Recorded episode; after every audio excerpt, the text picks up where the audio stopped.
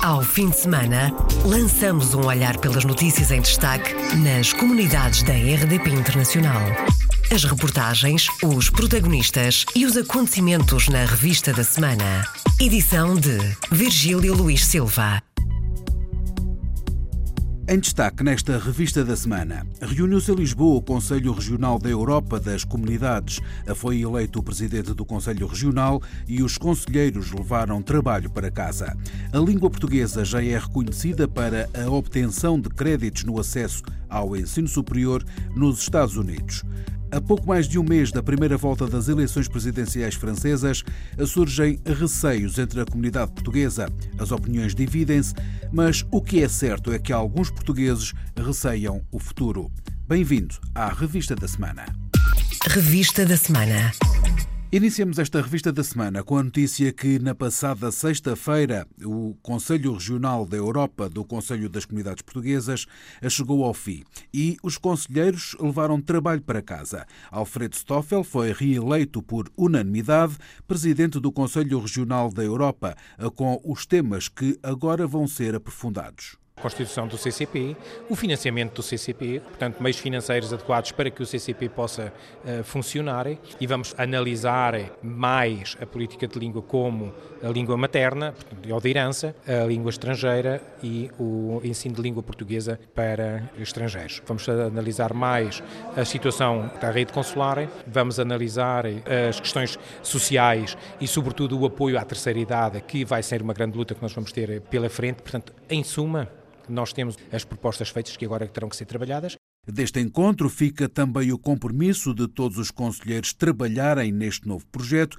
em que os portugueses que representam é e será sempre o mais importante, explica Alfredo Stoffel é a corresponsabilização de todos os colegas conselheiros eleitos pela Europa para trabalharem neste projeto comum que é o Conselho Regional da Europa, porque até agora podemos dizer assim, quase numa linguagem tipicamente portuguesa, uh, todos a molho e fé em Deus. Agora criamos uma estrutura de modo a que cada região por si não esteja isolada, tenha o apoio dos colegas e com a coordenação do, do Secretariado, portanto, da Presidência e da Secretária do Conselho Regional da Europa. É evidente que vamos ter que encher isto aqui, todos estes projetos com, com conteúdos, mas foi o que eu prometi aos meus colegas, foi que nós vamos responsabilizar os colegas pelas suas atividades, porque nenhum conselheiro está aqui para se representar a si próprio. Nós estamos aqui para representar um todo.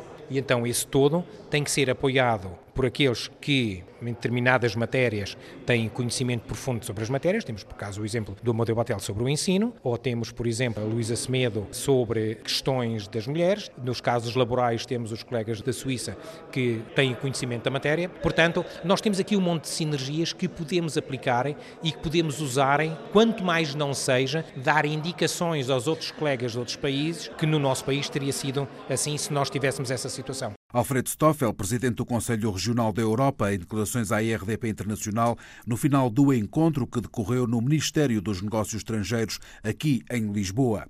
As queixas sobre as dificuldades nos serviços consulares foram o tema de discussão no primeiro dia de trabalhos do Conselho Regional da Europa. Um dos conselheiros pelo Reino Unido diz que é muito difícil aos portugueses conseguirem documentos para viajar. António Cunha diz que muitas vezes sentem-se prisioneiros em território britânico e dá o exemplo. Nasceu uma criança de um casal português lá. Qual é o primeiro passo?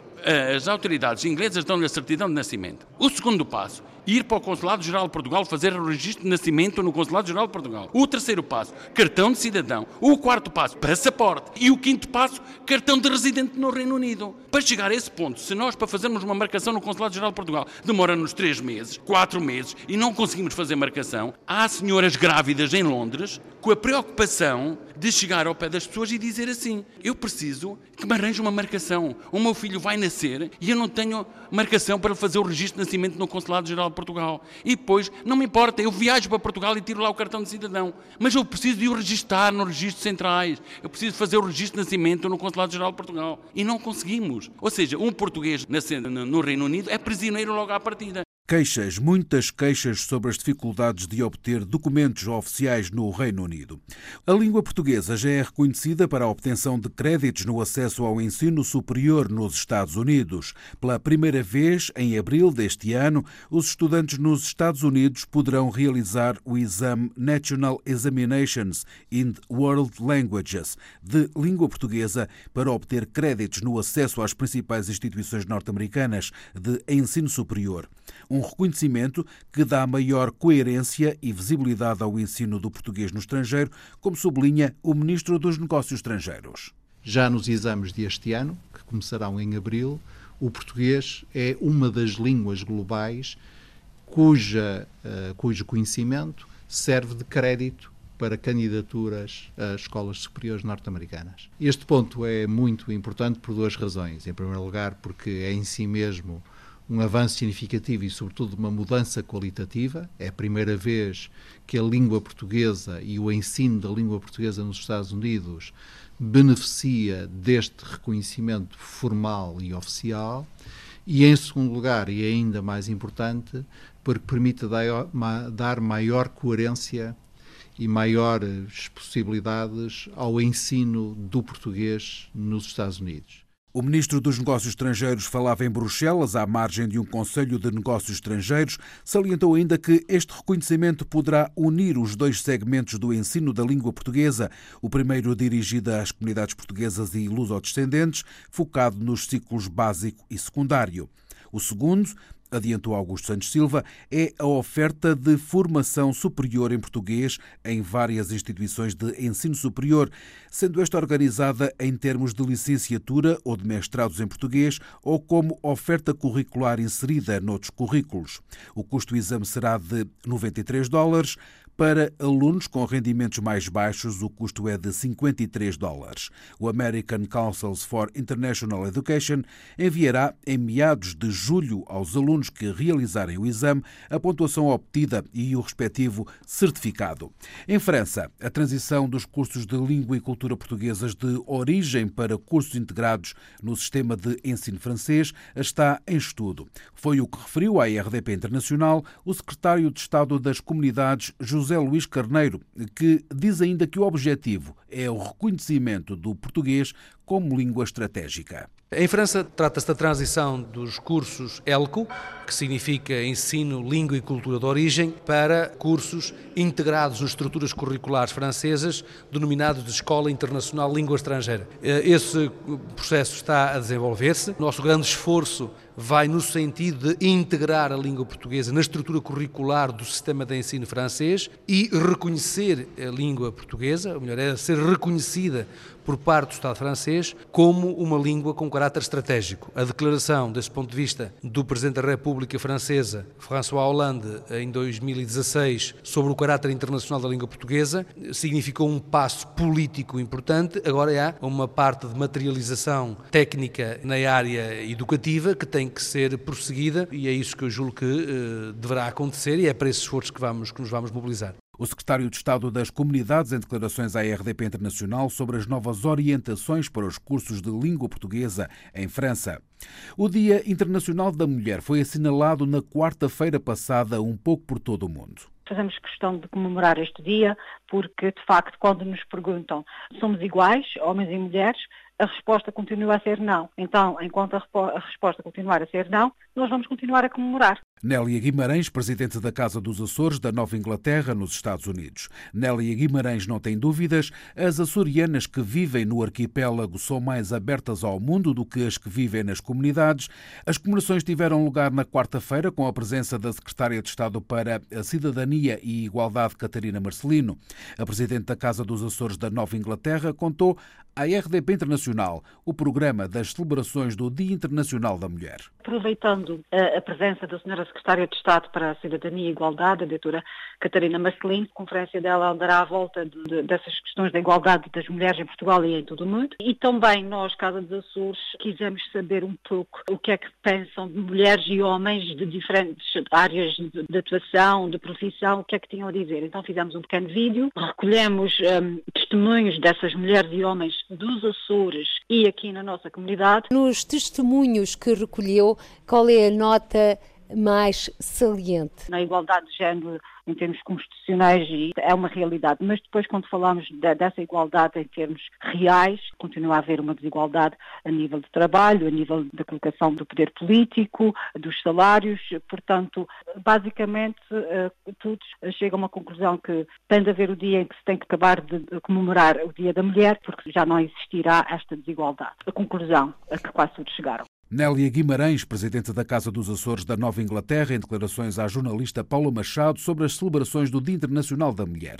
Comemorações que tiveram lugar na Casa dos Açores da Nova Inglaterra, que incluiu também no Clube da Juventude Lusitana em Cuberland um jantar de angriação de fundos do grupo de danças e cantares. Duas líderes comunitárias portuguesas no Canadá foram distinguidas na quarta-feira por uma deputada luso-canadiana em Toronto pelo seu trabalho junto da comunidade. A deputada provincial Cristina Martins, eleita por Davenport, o maior distrito eleitoral onde residem portugueses e lusodescendentes no Canadá, homenageou cinco mulheres que se distinguiram pelo seu trabalho junto das comunidades na área de Toronto, incluindo a diretora de uma escola primária, Manuela Sequeira, e a dirigente associativa Linda Correia. E é uma forma simpática de reconhecer o trabalho que as mulheres têm feito na nossa comunidade para que ela hoje seja a comunidade que é. Portanto, e não quer dizer que não haja mais, para o ano vamos reconhecer ainda mais, não é? Mas que a Linda tem feito realmente um trabalho excelente uh, como presidente da, da, Casa dos Poveiros, que faz parte da direção da, da Casa dos Poveiros, uh, assim como uh, o, a gala que ela faz para angariar fundos para, para o cancro da mama. E a Manuela Sequeira, em termos de, de de diretora de uma escola, ela faz um trabalho excelente e a paixão com que ela, que ela faz o trabalho que ela faz. Além do reconhecimento a Linda Correia, Margaret Smith, Manuela Sequeira, Florence Watts e Kripa Shekar, foi ainda inaugurada a exposição do mês de março, denominada Sistering a Woman Place, a que vai estar patente no escritório da deputada provincial. A um pouco mais de um mês da primeira volta das eleições presidenciais francesas, surgem receios entre a comunidade portuguesa. As opiniões dividem-se, mas o que é certo é que alguns portugueses receiam o futuro. Marine Le Pen, candidata pela Frente Nacional, está em segundo lugar nas sondagens, com 25% das intenções de voto e será provavelmente uma das candidatas na segunda volta marcada para o dia 7 de maio. Na corrida estão também o republicano François Fillon, mais ao centro Emmanuel Macron e à esquerda o socialista Benoît Armand. O empresário e conselheiro das comunidades António Capella está preocupado com o futuro em França e diz que uma democracia é sempre melhor que uma ditadura. É possível que ela seja a segunda volta. Que ela seja presidente, não penso nisso. Mas há, um, há uma tristeza, é uma tristeza que há muitos portugueses que fazem parte da extrema-direita, que chamamos a Fronte Nacional. É triste, porque quanto a mim não é solução. Não é solução nenhuma, porque uma democracia pode ter problemas, mas é melhor a pior das democracias que a melhor das ditaduras. E nós em Portugal sabemos alguma coisa. António Capella, empresário e conselheiro das comunidades. Raul Lopes, conselheiro das comunidades em Paris, partilha os mesmos receios. Diz que os portugueses poderão ser atingidos, apesar de acharem que são boa imigração. Estamos a, pouco, a poucos meses de, de, eleições presidenciais. A candidata da extrema-direita, que de algum modo, mesmo que tenha adocicado o discurso relativamente ao seu pai, mas que continua a defender ideias xenófobas e racistas, é dada como favorita. E os portugueses estão um tanto alheios disso. Acham que isso não, não se lhes aplica é para outra imigração, que na cabeça muitas vezes da dos portugueses há a boa imigração e a, e má imigração. E a boa imigração somos nós, os portugueses. Depois a má imigração são os árabes, como se diz, e tal. E, portanto, acham que a eles nunca lhes tocará. Já o empresário Fernando Jesus Cândido, também ele residente na Grande Paris, não vê motivos para medos, uma vez que, ganhe quem ganhar, a vida continua e os que trabalham não têm motivos para estar preocupados. Não, eu não acho receio nenhum, porque é claro, quem vem, quem vem tão longe, passar por onde passou e chegar a esta situação, não vejo qualquer. Eh, a vida, a vida vai continuar, não, não, vejo qualquer receio de, dos políticos. Os políticos a gente já sabe como a coisa funciona. A extrema-direita, daquilo que eu, que eu me percebo, não, não são os portugueses que estão em causa. Quem está mais eh, em causa são os magrebinos, aquelas pessoas que vivem, vivem e que nunca quiseram trabalhar, as pessoas que fazem desordens, essa coisa toda. A pessoa que trabalha, trabalha, não tem, não tem, que, não tem que pensar noutras coisas. As impressões dos portugueses sobre as próximas eleições presidenciais francesas, a primeira volta vai ser no dia 23 de abril. Yolanda Banu Viegas, a viver há 16 anos no país de Gales, é a única candidata lusa ao Conselho da cidade do Condado de Wrexham.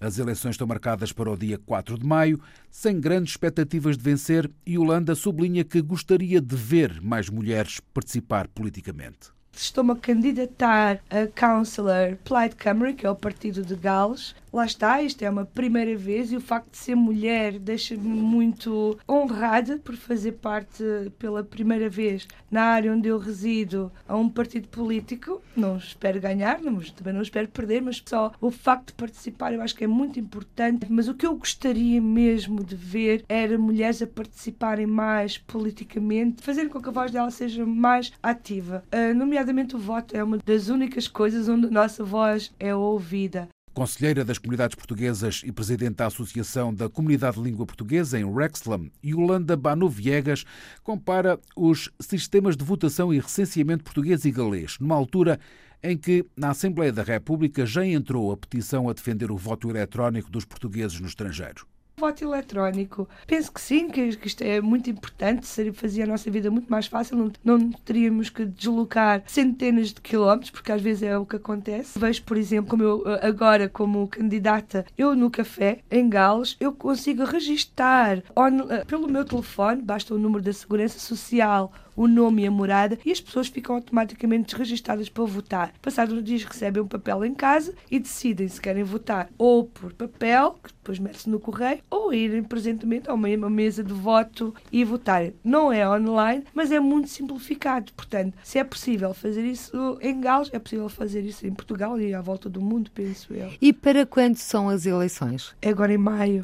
Wrexham a votos a 4 de maio e Yolanda Banu Viegas é a única portuguesa na corrida às urnas, numa altura em que o governo britânico já perdeu duas votações na Câmara dos Lordes sobre a lei para ativar a saída do Reino Unido da União Europeia. Apesar dos precalços, Downing Street mantém o final do mês como prazo para notificar Bruxelas da decisão de sair da União Europeia.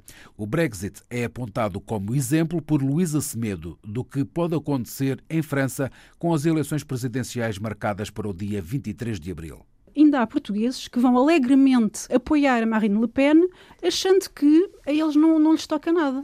Ou seja, não, não, não vai acontecer nada. Enquanto que Marine Le Pen disse claramente que ia criar uma taxa inclusive para, para os eh, cidadãos europeus. Ou seja, isso impacta logo nos portugueses. Que os portugueses não ouçam isto, ultrapassa. Luísa Semedo, ativista política, conselheira das comunidades, antiga presidente da CCPIF e da AGRAF, Associação dos Graduados em França, fala das mudanças ténues do movimento associativo em França acho que algo tem mudado. Vou dar um exemplo. A CCPF, que é a Coordenação das Coletividades Portuguesas de França, portanto é uma federação que existe há mais de 30 anos. Eu fui a primeira presidente dessa federação. Entretanto, a presidente seguinte também é uma mulher, Marielle Helena Overard. A AGRAF, da qual também fui presidente, a primeira presidente foi uma mulher, a seguinte também foi uma mulher. Ou seja, apesar de tudo, estamos a começar a tomar algum peso e para mim é muito importante esta, esta noção que é a noção da profissionalização, especialização e de aceitarmos que somos capazes de fazer algo. Portanto, a partida, eu quando comecei, eu pensei, mas é, vou ser presidente de uma federação nacional, como é que é possível? Mas pronto, lance-me, logo se vê.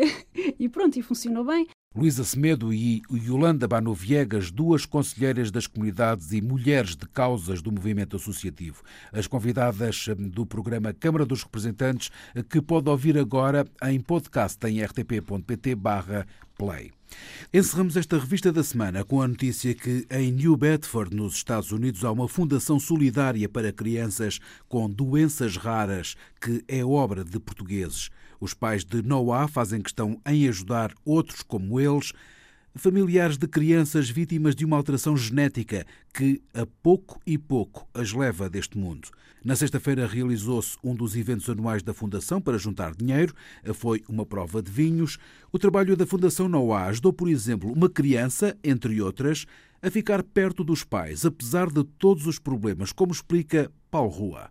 Eles deram-nos a nossa filha sem dizer outra coisa, por causa que sem a ajuda deles a gente não era capaz de trazê-la para casa. E através do Vitor e os, os, sócios da, do Team Noah, eles vieram cá, foram carpinteiros, um, canalizadores, eletricistas, tudo. E isto aqui costumava ser a nossa garagem. E eles viraram a nossa garagem para ter um quarto para poder trazer a minha filha para casa. Paulo Rua agradece a ajuda e os cuidados que pode dar à filha que voltou para casa completamente dependente de terceiros. Na sexta-feira houve uma prova de vinhos em New Bedford para juntar dinheiro, um dos eventos que a Fundação organiza com a ajuda de voluntários. O grande objetivo é construir um parque infantil com equipamentos adequados para as crianças com deficiências motoras. Fechamos assim esta revista da semana. Ao fim de semana, lançamos um olhar pelas notícias em destaque nas comunidades da RDP Internacional. As reportagens, os protagonistas e os acontecimentos na revista da semana. Edição de Virgílio Luís Silva.